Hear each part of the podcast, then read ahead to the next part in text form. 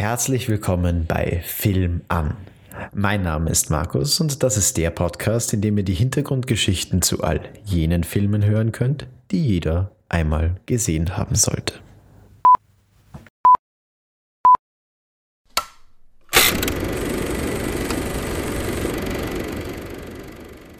Heute geht es um einen Kultregisseur mit riesiger Fangemeinde. Quentin Tarantino. Der hat 2009 seinen laut eigener Rechnung sechsten Film gemacht, Inglorious Bastards. And the German will be sickened by us. And the German will talk about us. And the German will fear us. And when the German closes their eyes at night and they're tortured by their subconscious for the evil they have done, it will be with thoughts of us that they are tortured with. Sound good? Yes, sir! That's what I like to hear. Das sind sie, die Inglorious Bastards, die im nazi-besetzten Frankreich auf die Jagd gehen, eben nach Nazis. Eine Idee, die Tarantino schon gehabt hat, viele Jahre bevor er tatsächlich angefangen hat, den Film zu machen. Uh, when I started it uh, years ago and started writing it years ago, I had a different storyline. And the reason I couldn't really finish it years ago was because that storyline was just too big. It just wasn't a movie. It, was, it, it could have been a 12 hour miniseries, but it wasn't a movie. And I remember thinking, man, what? I'm too big for movies, you know, and so I put it away. And so when I came back to it and I really wanted to actually make it a movie, I realized what I would have to do is is come up with a new story. I'd come up with all the characters and I came up with the idea of the bastards themselves. Nachdem er dann aber sein Skript fertig geschrieben hat, ist alles extrem schnell gegangen.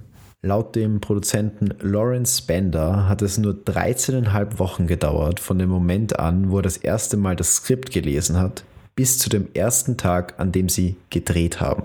Das ist nicht nur generell extrem schnell für eine Hollywood-Produktion, sondern vor allem bei einem Film, bei dem sich der Regisseur in den Kopf gesetzt hat, mit Stars wie Brad Pitt zu drehen und für die Szenen, die in anderen Sprachen spielen, auch noch Schauspieler mit der jeweiligen Muttersprache zu besetzen. Von den eben angesprochenen Szenen gibt es übrigens reichlich. Nur rund ein Drittel des Films ist in englischer Sprache gedreht worden.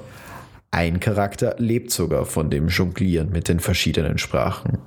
Der von Christoph Waltz gespielte Bösewicht Hans Lander. The situation was this is um, I realized I was writing a, a, a, pretty impressive character fairly early on when I was still dealing with pen and paper when it came to Colonel Hans Landa. And one of the things about the character is the fact that he's a linguistic genius. It is just simply one of the, the main, one of the aspects about the character. And I knew Genau diese Gewandtheit in gleich vier Sprachen sollte Tarantino bei der Suche nach dem richtigen Darsteller fast zum Verhängnis werden. Hier erzählt er auf der Pressekonferenz in Cannes, wo der Film bei seiner Premiere übrigens sage und schreibe elf Minuten stehenden Applaus bekommen hat, dass er bereits kurz davor gestanden ist, die Suche aufzugeben, das Skript zu veröffentlichen und sich einem neuen Projekt zu widmen. Aber als dann eine Woche lang nur mehr nach der richtigen Besetzung für diese eine Rolle gesucht worden ist, haben sie ihn schließlich gefunden.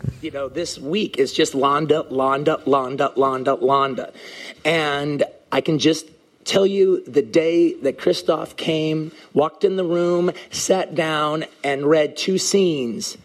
I remember thinking, and Lawrence was sitting right next to me and go, We're making a movie. Diese Kollaboration war aber auch für Walz eine riesige Bereicherung. Nicht nur sollte sie ihm einen Oscar und einen irrsinnigen Karriereschub einbringen, Walz bedankte sich bei Tarantino für eine viel wichtigere Sache. I remember exactly up there in the hills next to the farmhouse, and I said, you know, and I'm uh, I'm I'm grateful that you remind me of the reason why I have become an actor. Tarantino hatte aber nicht nur mit Walz großes Glück. Die Figur des Aldo Rain hatte er geschrieben, indem er sich Brad Pitt vorgestellt hat. Dass er ihn für die Rolle dann auch tatsächlich so spontan vor die Kamera bekommen hat, liegt nur daran, dass Brad Pitt zufälligerweise einen extrem ungewöhnlichen Zugang hat, seinen Terminplan zu managen. Er möchte ihn immer so frei haben, dass er genau solche besonderen Angebote wie dieses jederzeit annehmen kann. Apropos Terminplan. So schnell wie der Film in Produktion gegangen ist, wollte Tarantino ihn dann auch drehen. You know, if you shoot a scene normally, you know, and you do roll over the next day, well, then it's not so bad. You try to finish up by lunch and you come up with a bunch of other BS after lunch to fill out your day. Well, that's a very comfortable way of working. But comfortable is not always what's best.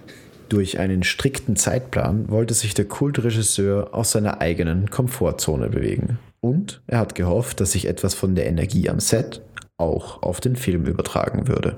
Again, same, same scenario, three days. I have three days to do it. No, there is no mañana. All right, it is. I have to. I won't make my schedule if I if I keep rolling it over. So even though we might go late on that third day, we're going to finish it, unless it literally is just a situation that I'm making this horrible artistic compromise that's going to ruin the movie. Short of that, we are going to get done on those three days. Und dennoch scheint der Spaß am Set nicht zu kurz gekommen zu sein.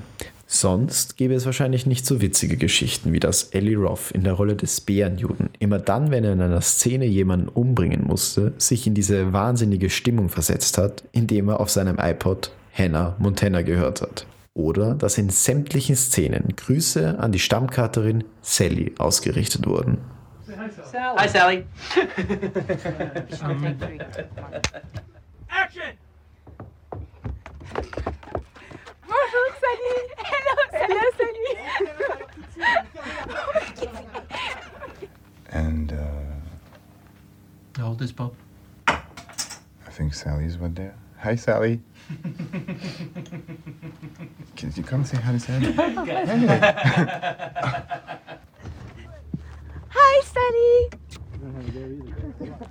Und auch die als Camera Angel gelistete Filmklapperin Geraldine Bretzka hat mit ihren außergewöhnlichen Ansagen für jede Menge Stimmung gesorgt.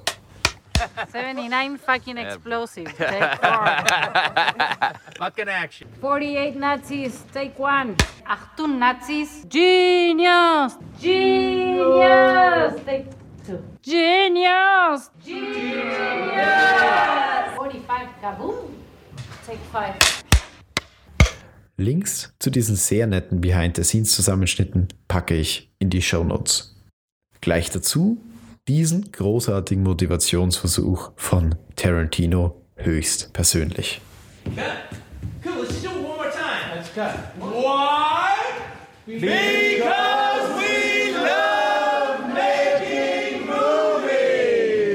Genau diese Liebe für Film ist es, die Tarantino zu so einem großen Fanliebling macht.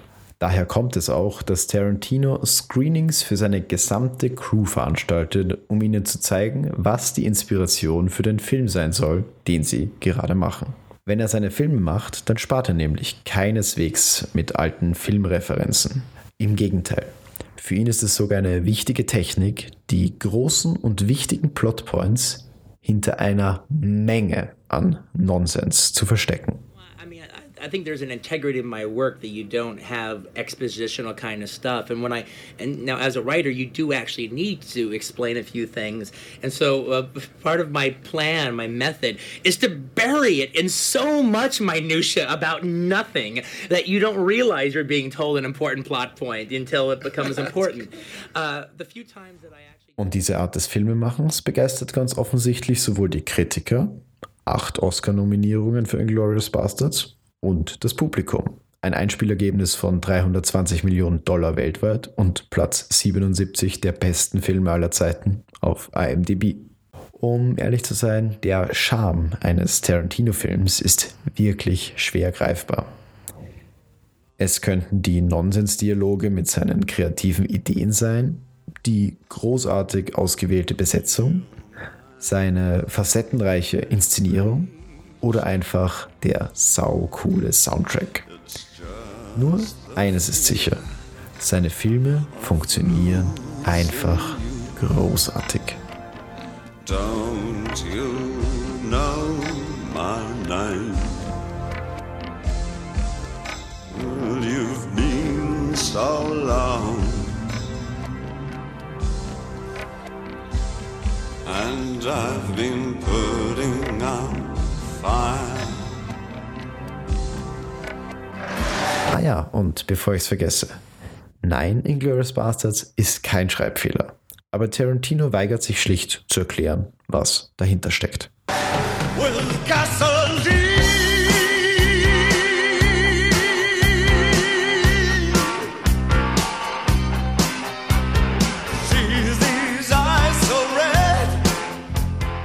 Danke fürs Zuhören auch bei dieser Folge Film an. Ich hoffe, ihr hattet so viel Spaß beim Zuhören, wie ich sie zu machen. Es gilt dasselbe wie immer. Folgt mir gerne auf Instagram auf unterstrich film.an unterstrich. Empfehlt den Podcast all euren Freunden weiter, die am besten natürlich filmbegeistert sein sollen. Schreibt mir einen Kommentar oder einen Filmwunsch, wo auch immer ihr den Podcast gerade gehört habt. Mich gibt es ja bereits auf YouTube, auf Spotify, auf Anchor, auf Apple Podcast und auf Google Podcast. Und wenn das alles für euch nichts ist, dann hoffe ich, ihr hattet zumindest jetzt eine gute Zeit. Ich hoffe, ich konnte Lust auf den Film machen und ich hoffe natürlich, dass wir uns bald wieder hören, wenn es heißt Film an.